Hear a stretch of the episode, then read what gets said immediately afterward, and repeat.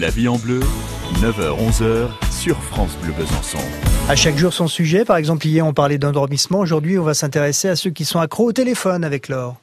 Vous êtes accro à votre téléphone, on peut presque dire qu'il est collé à votre main en permanence, il est votre premier réflexe le matin et le dernier avant de dormir, donc vous faites certainement partie des addicts au smartphone. Je suis tombée sur euh, l'article d'un addictologue qui m'a beaucoup aidé et qui propose quelques recommandations pour vous sevrer. Donc vous savez quand même que certaines personnes sont tellement accros à leur téléphone qu'ils préfèrent leur téléphone au sexe. Complètement fou, non? 41% des Français choisiraient de se priver de câlins plutôt que de leur téléphone. En plus, à cause de ce phénomène, on a des manques d'attention des difficultés à se concentrer, dépression, etc. J'en passe. Il faut s'en sortir pour notre bien-être. Donc voici quelques conseils détox pour enfin s'alléger. Évidemment, l'idée n'est pas de ne plus utiliser son téléphone, mais de réguler son usage. Commencez alors par instaurer des moments dans la journée où vous laisserez votre téléphone de côté. Ça peut être le matin au réveil, ou le soir en rentrant chez vous, ou alors à votre pause déjeuner. Vous choisissez. L'avantage, c'est que ça vous permettra d'être plus présent lorsque vous serez avec vos amis ou en famille. C'est important. Pour éviter d'être tenté et regardez son fil Instagram toutes les deux minutes, mettez-le dans un tiroir ou alors, euh, comme le conseille l'addictologue, vous faites une boîte à doudou, vous savez, comme pour vos enfants ou une boîte à tétine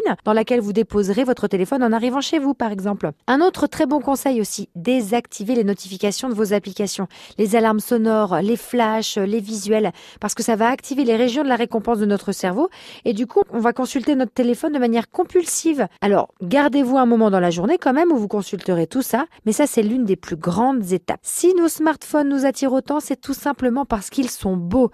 Passez votre écran en noir et blanc, vous verrez, ça donnera un peu moins envie de vous y attarder. Pour ça, regardez la marche à suivre sur Internet, c'est facile, mais c'est dans vos réglages de toute façon. Moins évident, tentez de distinguer le temps d'écran qui sert vraiment à quelque chose. Après ça, essayez de le sortir seulement quand vous en avez besoin. Au restaurant, par exemple, on sort systématiquement son téléphone sur la table.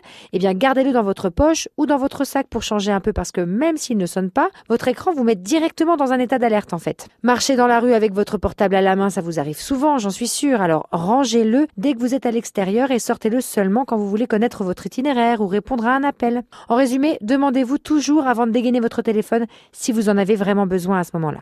Et bien entendu, éloignez votre téléphone de votre lit. Ce n'est pas un doudou. Je compte sur vous. Allez, bonne chance.